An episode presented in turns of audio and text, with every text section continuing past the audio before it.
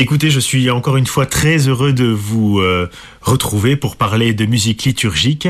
On va continuer notre parcours euh, du carême avec euh, cet incroyable terreau fertile qui est le Stabat Mater. La semaine dernière, on a fait euh, deux grands chefs-d'œuvre. Enfin, on a fait. Disons que nous avons écouté des extraits, le début et la fin euh, de deux Stabat Mater extrêmement célèbres. Le premier, c'est celui de Pergolèse, que vous devez euh, bien connaître. Et l'autre, c'est celui de Poulenc, euh, qui là aussi a été extrêmement marquant par sa musicalité.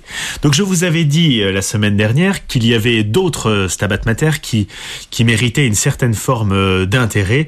Il y en a évidemment beaucoup, je peux pas tous vous les citer, bien entendu, je dois sélectionner. Alors, aujourd'hui, je vais vous proposer deux autres versions du Stabat Mater.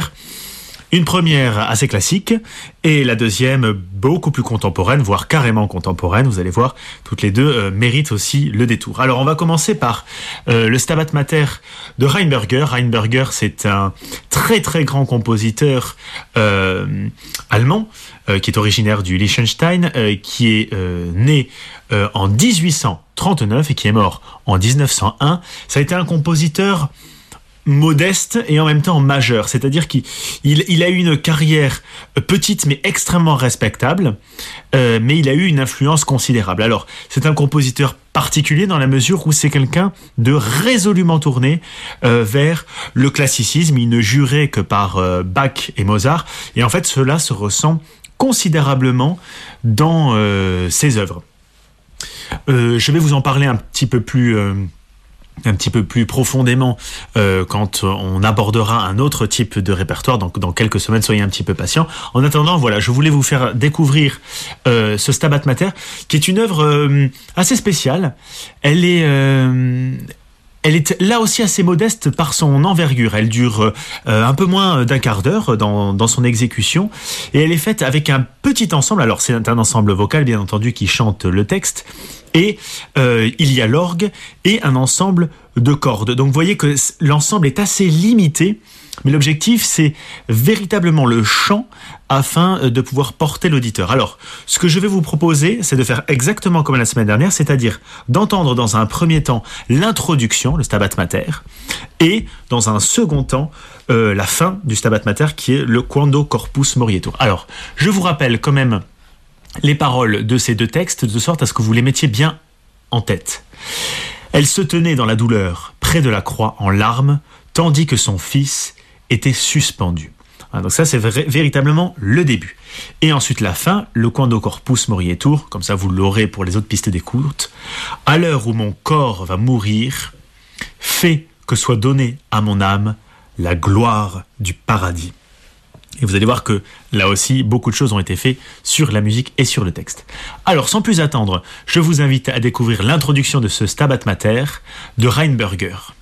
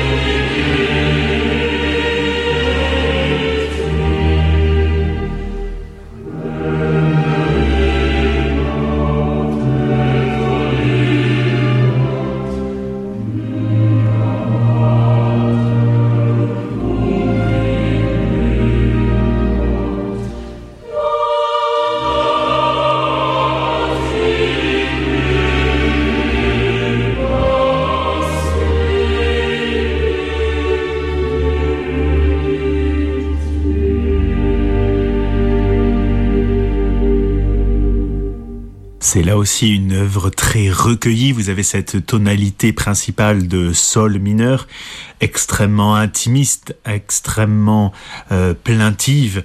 Euh, il y a presque une sorte de, de langueur aussi euh, qui se dégage de ce premier mouvement que je trouve tout à fait incroyable. Euh, il y a cette introduction aussi euh, qui commence par les, les, voix graves et qui font ressentir vraiment cette, cette plainte qui viendrait des entrailles de la mère euh, devant la croix. Et là, on a tout le côté plaintif euh, qui est sublimé non seulement par la voix, bon par l'écriture qui est bien entendu extraordinaire, mais effectivement toutes ces cordes, ce choix de restreindre l'orchestre aux cordes seulement, il y a le côté tout à fait plaintif qui arrive, euh, qui arrive ici et qui vient sublimer euh, le texte euh, de Marie en pleurs devant la croix. Donc sans plus attendre, je vous invite maintenant à découvrir la fin de, de, cette, de cette œuvre qui est le Stabat Mater de Reinberger en écoutant son Quando Corpus Morietur. Et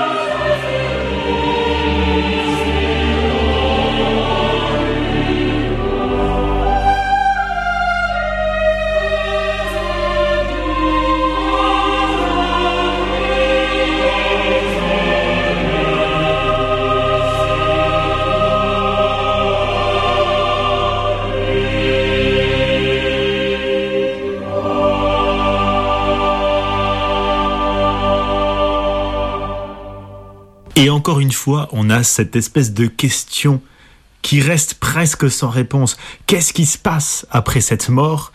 Là, on a cette cadence finale qui nous dit que c'est pas encore terminé. C'est le génie du compositeur. C'est ça que je veux vous faire partager avec la musique, c'est de se dire qu'à chaque fois, il y a des petites pépites qui donnent envie de se dire, mais oui, le musicien a compris quelque chose, il veut nous le faire comprendre. Ici, ça semble très clair. Vous avez ce dernier mouvement? Qui se passe de manière un peu contrapuntique. Vous avez les voix qui se courent un petit peu après, un petit peu plus rythmées, quando corps pousse, les choses qui sont un petit peu plus allantes.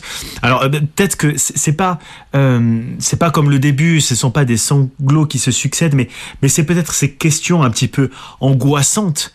Et, euh, et finalement, la réponse n'est pas apportée hein, par le texte, mais la réponse donne déjà un début. Avec avec cette musique qui se dit quelque chose de mystérieux se passe. Euh, il faut vraiment que euh, on laisse la musique nous dire ce qu'il est possible de se faire après. Et l'après, bien entendu, vous, vous le savez, c'est la résurrection. Voilà donc pour cette euh, première ébauche avec le Stabat Mater de, de Reinberger. J'espère que ça vous a donné envie de le découvrir. Je vous invite naturellement à l'écouter. C'est une petite merveille.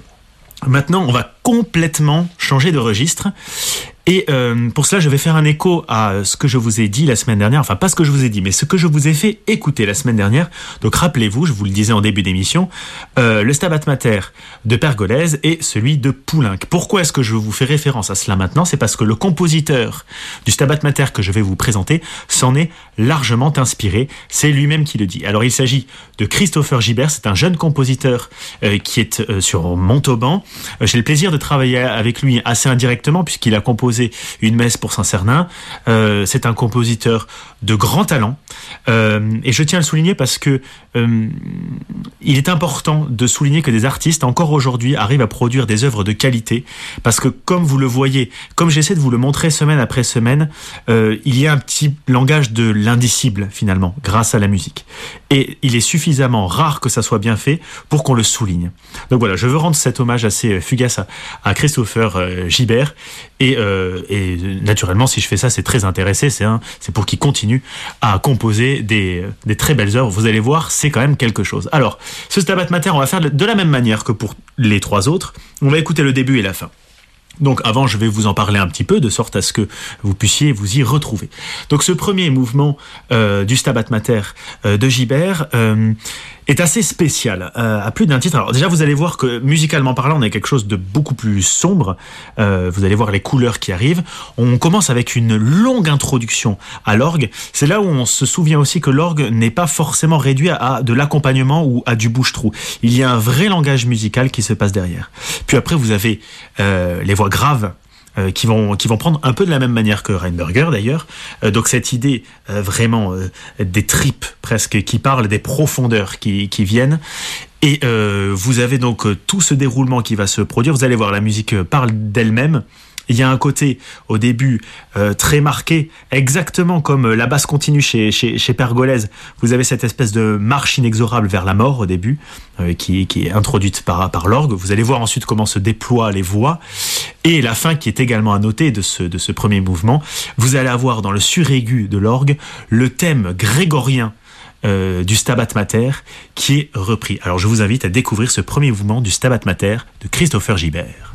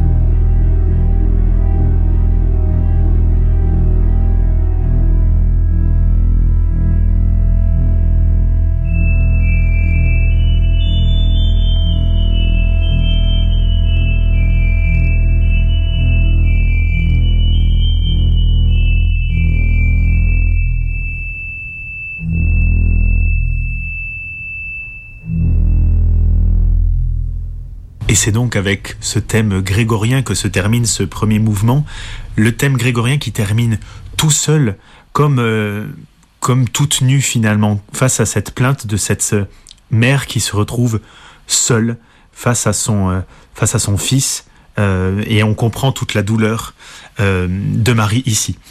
Alors euh, c'est d'autant plus touchant, cette version est assez, touchante dans, la mesure où c'est le, le de chambre de Christopher Gibert euh, euh, qui l'a fondé, qui le chante, c'est le chœur Dulce Jubilo, c'est Thomas Hospital qui est à l'orgue, et les deux solistes que vous avez entendus, que vous allez réentendre, sont Clémence Garcia et Philippe Estef. donc maintenant, je vais vous conduire tout doucement à la fin de ce, de Stabat Mater en faisant écouter le Quando Corpus Morietour. là aussi, extraordinaire. Euh, moi, c'est le, c'est véritablement celui que je préfère hein, dans, toute cette œuvre-ci. Vous allez comprendre pourquoi. Il y a des accords très, très éthérés, très, très célestes euh, qui se font, euh, qui se font entendre. Et ensuite, il y a la réunion de ces deux solistes qui finalement font corps. Donc là, l'idée de solitude s'estompe presque jusqu'à une espèce de d'explosion paradisi gloria, la gloire du paradis c'est conduit assez naturellement et en même temps on sent cette espèce d'énergie qui arrive alors qu'au début sur le coin de Corpus Morito vous allez voir un espèce de, tapis de voix céleste euh, qui, euh, qui fonctionne vraiment comme quelque chose de très nébuleux jusqu'à avoir cette gloire du paradis euh, qui est la promesse là que nous fait le compositeur. Euh, donc euh, certains disent euh, la résurrection et là on a vraiment la gloire du paradis qui nous est apportée sur un plateau. Donc je vous invite à découvrir sans plus attendre ce dernier mouvement du Stabat Mater de Christopher Gibert avec le Quando Corpus Morietur.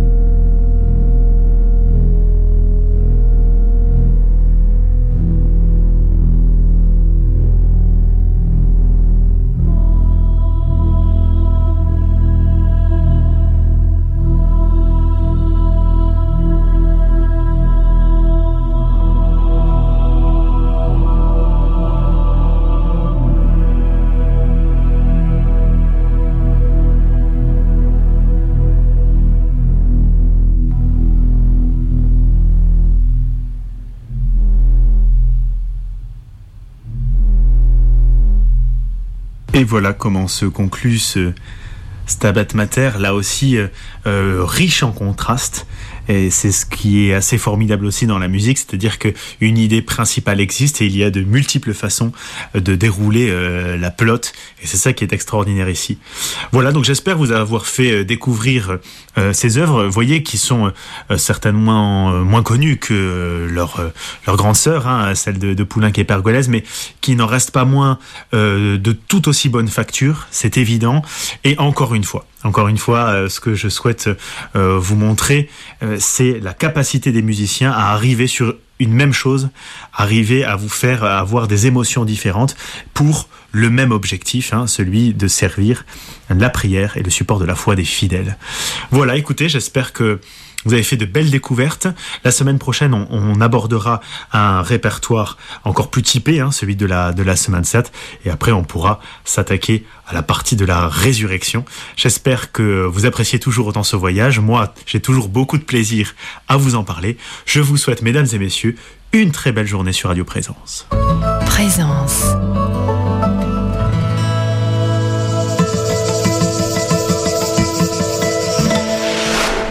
Tu sais, quand je marche et quand je me couche, tu connais chaque syllabe qui sort de ma bouche. Tu sais quand je m'assieds et quand je me lève, tu pénètres mes pensées, tu connais mes rêves. Si je monte aux cieux, tu es là. Si je me couche au séjour des morts, voilà. Si je prends des ailes pour traverser la terre et que j'aille à l'autre extrémité de la mer, là aussi,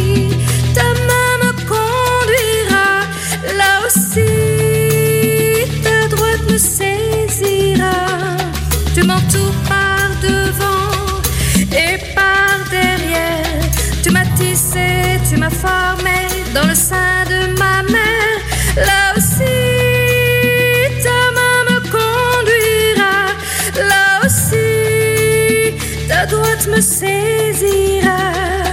Les ténèbres ne seront pas obscures pour toi. Tu mettras ta main sur moi. Lorsque j'ai été fait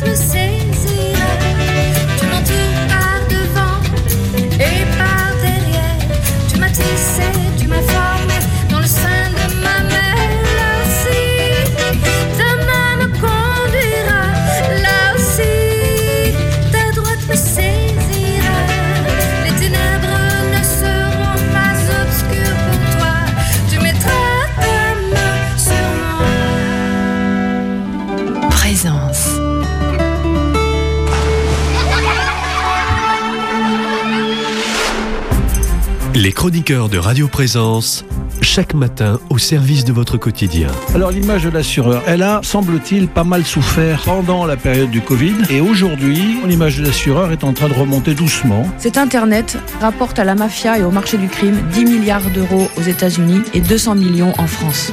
La rentrée littéraire est toujours aussi abondante.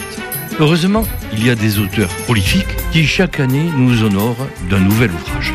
Bon, ça y est, nous avons décidé de faire notre deuxième enfant. Ça stresse un peu, car euh, comment notre plus grand va le prendre le week-end dernier, je suis partie avec deux vieilles amies au cœur attentif et joyeux. Alors je rentre toute pétaradante de liesse et remplie de ces partages. On se dit souvent que les habitudes nous ankylosent, mais elles ont du bon, je vous assure, ces habitudes. Les chroniqueurs de Radio Présence, chaque matin au service de votre quotidien.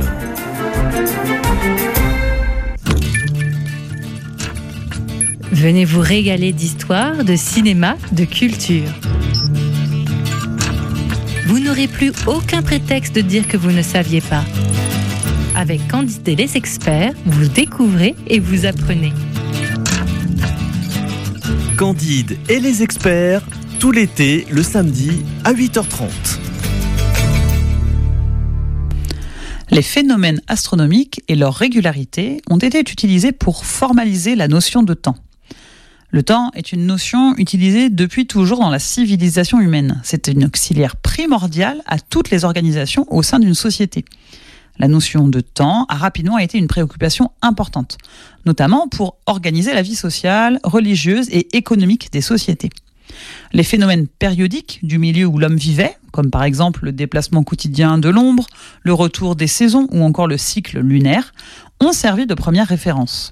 Ainsi, depuis ses débuts, notre civilisation a considéré les mouvements des astres comme suffisamment réguliers pour définir une échelle de temps plus ou moins stable et concevoir mais également mettre au point des dispositifs de mesure de plus en plus précis, ainsi que les unités adaptées. Le premier phénomène régulier qui va être mesuré, c'est l'alternance jour-nuit. Dans toutes les civilisations, cette alternance de jour et de la nuit a été, semble-t-il, l'unité fondamentale du repérage de l'écoulement de l'année. Celle-ci étant due à la rotation de la Terre, le changement du jour n'est pas simultané à tous les points du globe terrestre. Le repère du passage d'un jour à l'autre est d'ailleurs une notion arbitraire qui a différé selon les civilisations. La journée peut être mesurée de midi à midi, ou de minuit à minuit, comme par exemple dans notre calendrier romain, à partir du coucher du soleil, comme dans les calendriers hébreux, musulmans ou chinois, ou à partir du lever du soleil, ce que firent les Chaldéens, les Égyptiens, les Perses ou encore les Syriens l'homme a commencé à mesurer l'écoulement du temps dans la journée en utilisant un gnomon, ce bâton planté qui projette une ombre. C'est l'ancêtre de notre cadran solaire. Malgré l'attribution par Hérodote de l'invention du cadran solaire aux Babyloniens en 430 avant notre ère, les premiers exemples de gnomons utilisés en Égypte datent de 3500 avant notre ère. Des dispositifs plus complexes ont été développés au fil du temps le plus ancien étant un cadran solaire en calcaire datant de 1500 avant notre ère et a été découvert dans la vallée des rois en 2013. Il a été trouvé dans une zone d'habitation d'ouvriers et sa division de la journée en 12 parties était peut-être utilisée pour mesurer les heures de travail. Le concept des ombres mesurées a été adapté dans des réalisations publiques plus vastes, sous forme d'obélisques. Les marqueurs autour de l'obélisque indiquaient des unités de temps, notamment le matin, l'après-midi, ainsi que les solstices d'été et d'hiver, à des fins cérémonielles. Le merket est un instrument d'arpentage et de mesure du temps. Il est utilisé depuis au moins 600 ans avant notre ère. Le merket est utilisé pour remplacer les cadrans solaires dans l'obscurité. Il est composé d'une barre avec un fil à plomb attaché à un manche de bois. Grâce à ces merquettes, les Égyptiens pouvaient calculer l'heure de la nuit, à condition que les étoiles soient visibles. Deux de ces instruments étaient alignés avec l'étoile polaire du Nord, créant ainsi un méridien nord-sud. En observant certaines étoiles, lorsqu'elles traversaient la ligne créée par les merquettes, ils pouvaient mesurer le temps avec précision. Il y avait 10 étoiles pour les 10 heures de la nuit, 12 heures pour le jour, 1 heure pour le cocher du soleil et 1 heure pour son lever. Mais vous l'aurez constaté, la durée du jour n'est pas du tout la même tout au long de l'année. Ça, c'est dû à l'inclinaison de l'axe de rotation de la Terre. La Terre tourne sur elle-même autour de son axe, incliné d'une vingtaine de degrés par rapport à son plan orbital, c'est-à-dire son chemin autour du Soleil. L'axe de rotation et son inclinaison restent toujours à peu près dans la même position dans le trajet autour du Soleil. C'est-à-dire que vu de très loin, à l'extérieur du système solaire, l'axe de la Terre est toujours incliné de la même façon. Ce qui veut dire qu'en fonction de l'endroit où vous êtes sur Terre, les durées du jour et de la nuit peuvent varier. Autour de l'équateur, les durées du jour et de la nuit vont être à peu près constants et égaux. Mais au pôle, l'alternance jour-nuit va carrément disparaître. En effet, lorsque le pôle est basculé vers le Soleil, il n'y aura plus de nuit. À l'opposé, le pôle basculé vers l'extérieur de l'orbite n'aura plus de jour, le Soleil ne dépassera pas le dessous de l'horizon. Et entre l'équateur et les pôles, eh ben, la durée du jour et de la nuit va varier en fonction de la latitude. Plus la latitude est élevée, plus l'écart de durée entre les jours et les nuits sont importants. En France, entre Lille et Perpignan, il peut y avoir jusqu'à une heure de jour de différence à la même date. Mais la durée du jour n'a pas toujours été de 24 heures. À cause de la Lune et de la dissipation d'énergie que constituent les marées, la vitesse de rotation de la Terre sur elle-même ralentit. La durée du jour augmente donc au rythme d'environ 2 millisecondes par siècle. De ce fait, au temps des dinosaures, il y a 120 millions d'années, l'année durait 380 jours de 23 heures chacun. La Lune s'éloignant de la Terre, cet effet d'allongement des jours est de moins en moins rapide car la force des marées exercée par la Lune diminue au fur et à mesure que la Lune s'éloigne. L'évolution de la durée du jour solaire, qui est la durée de la rotation de la Terre sur elle-même, au cours des époques géologiques, a été vérifiée expérimentalement pendant le XXe siècle, en comptant les cercles de croissance des coraux fossiles. Il faut savoir que les coraux ont une croissance liée à l'éclairement diurne. Les coraux forment leur squelette calcaire uniquement durant le jour. Mais ils ont aussi des marques mensuelles car les coraux sont soumis aux marées et annuelles, l'épaisseur des lignes de croissance étant différente l'hiver de l'été. Il est ainsi possible de déterminer le nombre de jours par an aux époques géologiques. Grâce aux coraux du Dévonien qui ont été datés par radiochronologie de 400 millions d'années. Ils montrent 410 lignes de croissance annuelle contre 365 pour les coraux actuels. Sur d'autres coraux du Dévonien, on a identifié des bandes mensuelles et qui correspondent à 13 mois lunaires par année dévonienne, de 399 jours. Des résultats similaires ont aussi été trouvés sur des stromatolites. Les projections montrent donc qu'il y a un milliard d'années, le jour durait 18 heures, avec 480 jours par an. Et qu'au début de l'histoire de la Terre, elle tournait sur elle-même en 6h30. Il y avait à peu près 1500 jours par an. Un autre cycle, un peu plus long, c'est le cycle de la Lune. Les phases de la Lune étant simples à observer, elles ont fourni un moyen commode pour mesurer le temps. On utilisait les lunaisons pour compter les temps supérieurs à quelques jours. Dans les civilisations fondées sur la cueillette, comme les Indiens d'Amazonie, qui n'avaient pas besoin de prévoir le rythme des saisons pour des travaux agricoles, la lunaison est longtemps restée, après le jour, l'unité fondamentale de mesure du temps. Le cycle lunaire n'est pas régulier. Il peut varier entre 29 jours et 6 heures et 29 jours et 20 heures. Mais les différentes phases de la Lune présentent l'avantage de savoir à quel moment on est par simple observation des croissants de Lune. Le temps de la lunaison pourrait être mesuré entre deux pleines lunes, mais habituellement il est plutôt entre deux nouvelles lunes. Le début peut être déterminé par l'observation ou par le calcul. Est-ce que vous vous souvenez comment on reconnaît le cycle de la Lune en l'observant?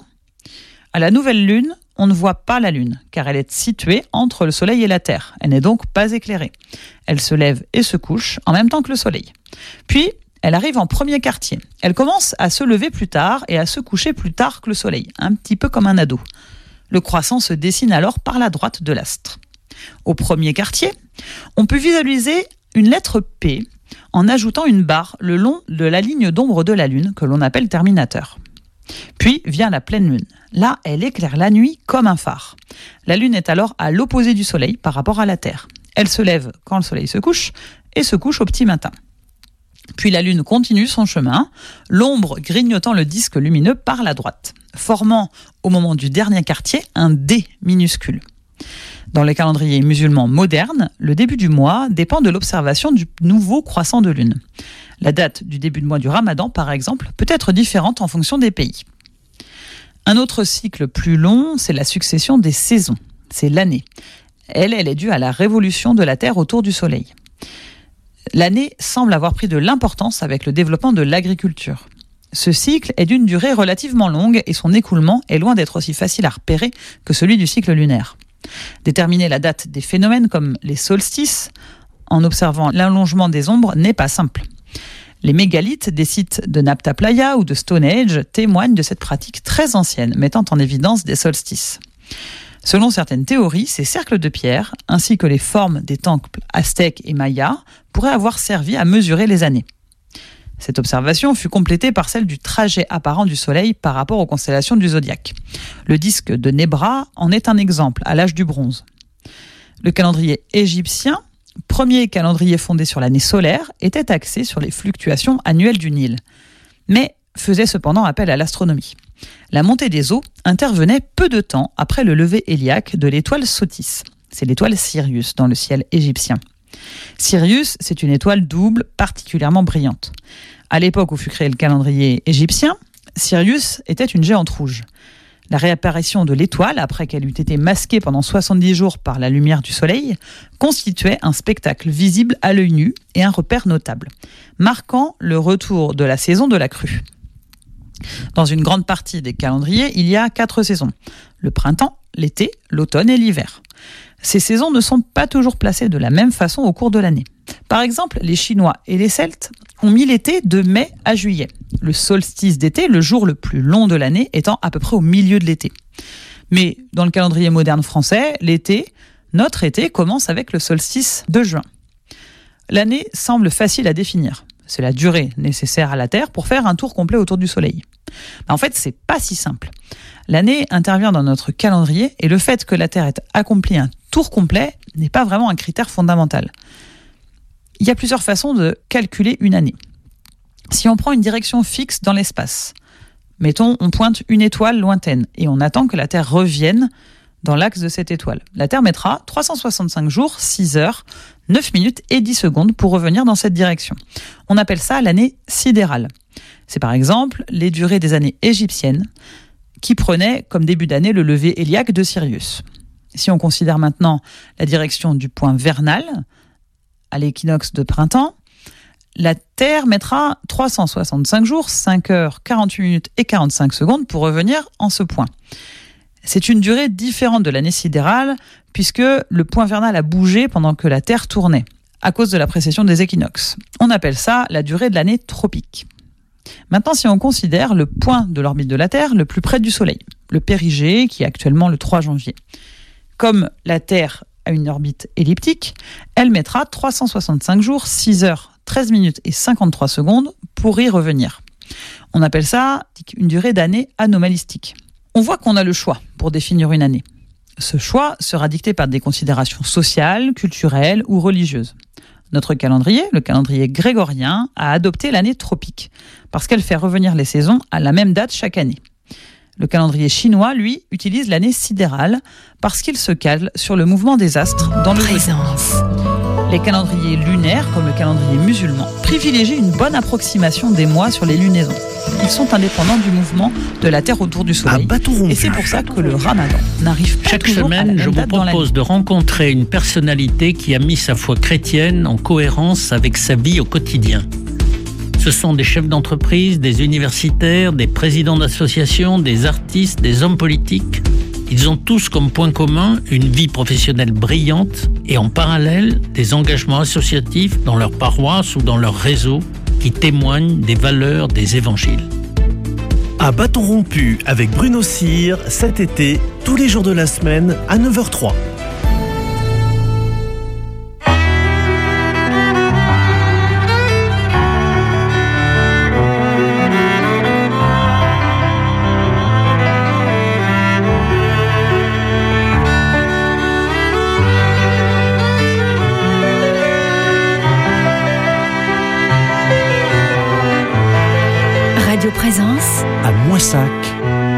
93.3. T'as connu tant de peines qui t'ont donné la haine et qui t'ont courbé le dos. T'as fait tant de voyages à travers des visages, des sourires et des mots. T'as vécu tant de vide, faudrait que tu décides à retrouver ta peau. Si ton cœur est aride et tes idées stupides, on est tous dans le même lot. Tes repères et tu maudis cette terre qui t'a fermé les yeux. T'as couru tant de filles et cette vie facile t'a plongé dans le noir. T'as connu l'éphémère quand tout devient poussière et coule entre tes doigts. Ces faux amis qui t'aiment, j'entends leur voix qui traîne trop tôt sur ton répondeur. Il faut partir pour mieux renaître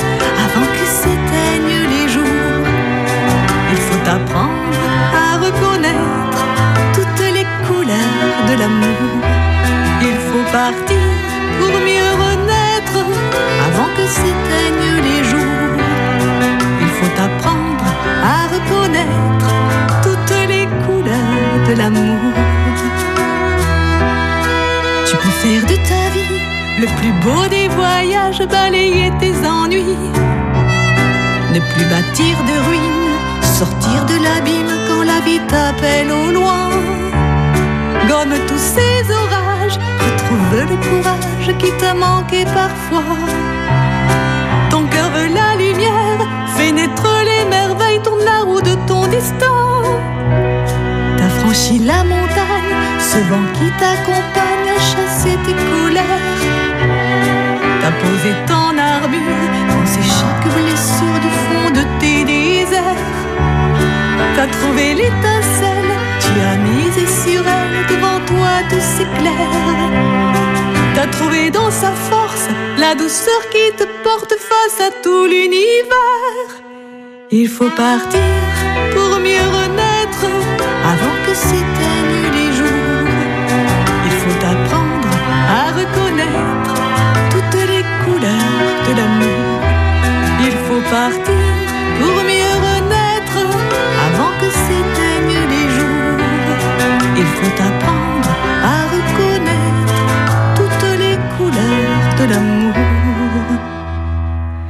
Toi et ta solitude, il faut casser l'habitude. On repart à zéro.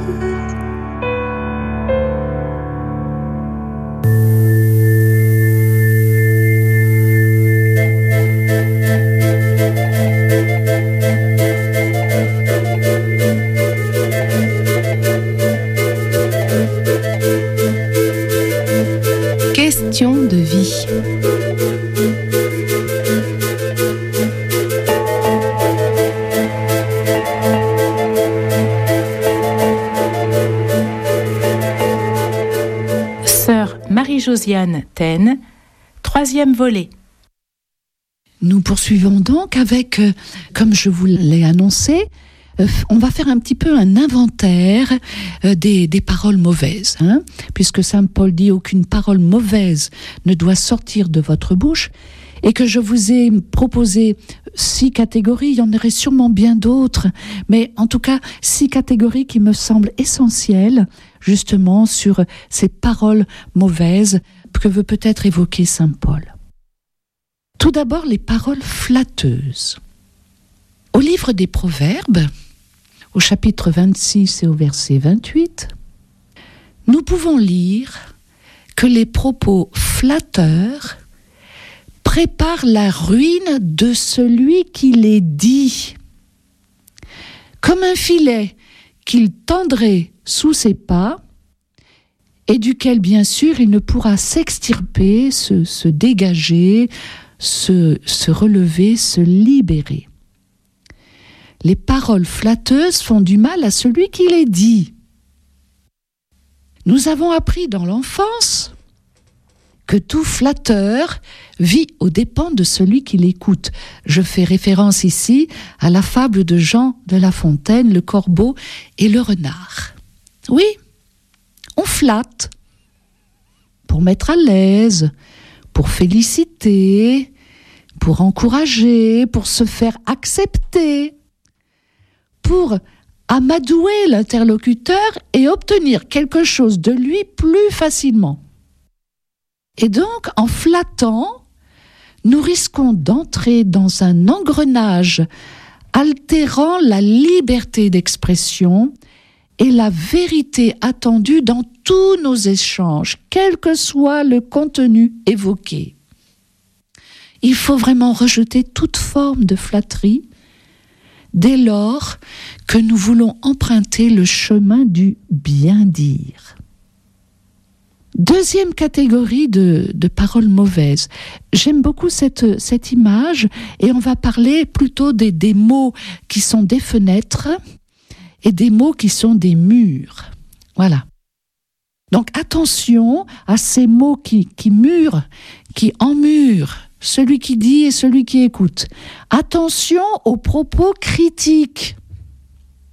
La critique, elle est bonne lorsqu'elle elle est entendue comme une mise à distance volontaire face à une réalité pour mieux en faire le tour, pour discerner le vrai du faux, pour comparer les ressemblances, les, les différences avec un autre objet, ce que l'on appelle l'esprit critique. L'esprit critique est une bonne chose et on ne peut qu'encourager l'acquisition et, et, le développement d'une telle disposition intérieure.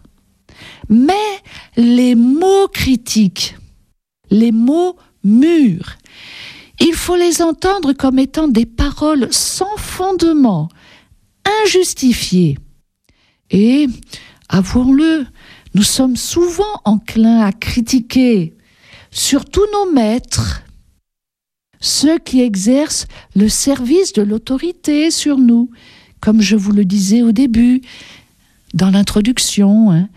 On critique euh, son patron, on critique euh, voilà un responsable politique, on critique euh, son curé, on critique son supérieur. Bon, ces paroles critiques sont, sont malsaines. Méfions-nous parce qu'elles sont souvent sans fondement, sans arguments solides. Et puis surtout, méfions-nous des insinuations, des procès d'intention. Ces paroles, elles défigurent le bien dire et par là le bien agir et la bienfaisance. Ne parlons pas si nous ne sommes pas certains d'avoir bien discerné. Soyons sages. Reprenons le test des trois passoires de Socrate.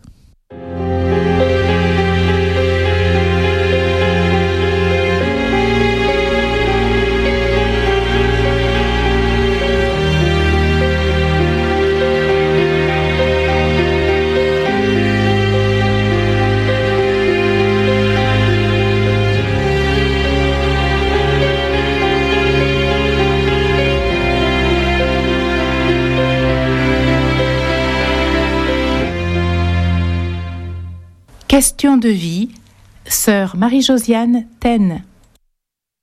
Méfions-nous aussi des paroles mensongères. Mentir, nous le savons, mentir ce n'est pas bien. Parce que les mots ne peuvent se défendre et dire non, non, ce n'est pas vrai. En langue des signes, j'aime beaucoup ça, le signe pour dire mentir, on fait un geste sous le menton, qui signifie que la langue est tordue, que la langue est trompeuse. On sait ce que mentir veut dire et avec une certaine discipline, une certaine ascèse, on peut parvenir à éviter ces paroles qui sont vraiment mauvaises. Elles sont comme du venin. Et quand elles sont lâchées, je pense notamment sur les réseaux sociaux, elles peuvent entraîner des mots MAUX, des mots terribles. Les mensonges engendrent des mots terribles MAUX. Il y a aussi ce qu'on appelle des mensonges déguisés. Ces mensonges, sans en avoir l'air, et qui s'échappent de nos lèvres et qui altèrent le bien dire. Et donc je pense notamment aux exagérations, aux insinuations, aux vérités partielles. Ce sont aussi des mensonges déguisés. Soyons vigilants. Comme il est dit dans les psaumes, Seigneur, mets une garde à mes lèvres.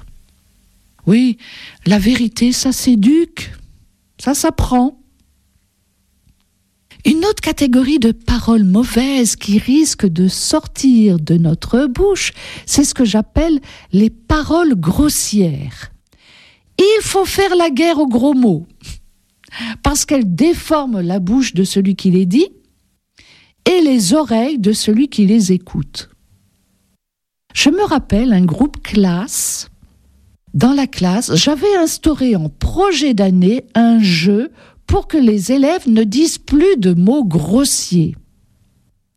Et les élèves, je voyais bien, et ils m'ont dit, mais Sœur Marie-Josiane, excusez-moi chers amis auditeurs, hein, mais je reprends les, les dialogues que j'avais eus avec mes élèves. Sœur Marie-Josiane, merde, c'est un gros mot Et encore, ta gueule, c'est un gros mot Et j'étais obligée de leur apprendre les gros mots.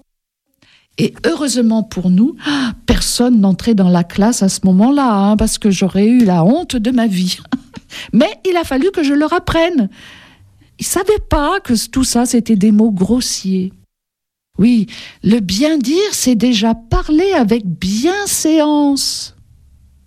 Donc, il nous faut éviter les mots grossiers, surtout en présence de, de nos enfants qui, qui prennent ça pour de l'argent comptant et ils savent plus si ça c'est un mot grossier ou pas. Une autre catégorie de mal dire, à mon avis, c'est ce que j'appelle les plaintes. Voilà. Il y a des personnes qui râlent tout le temps et qui se plaignent de tout et de tout le monde. Voilà, trop de travail, trop d'encombrement, trop de retard, trop chaud, trop cher, trop autoritaire, trop laxiste. Bon, point de suspension. Hein. Ah oui, aussi, des fois j'entends ah, non, mais ça c'est trop un télo. Hein. Ouais, d'accord. Est-ce bien utile? Pour celui qui se plaint, sans doute. Ça, ça doit lui faire du bien de se plaindre. Mais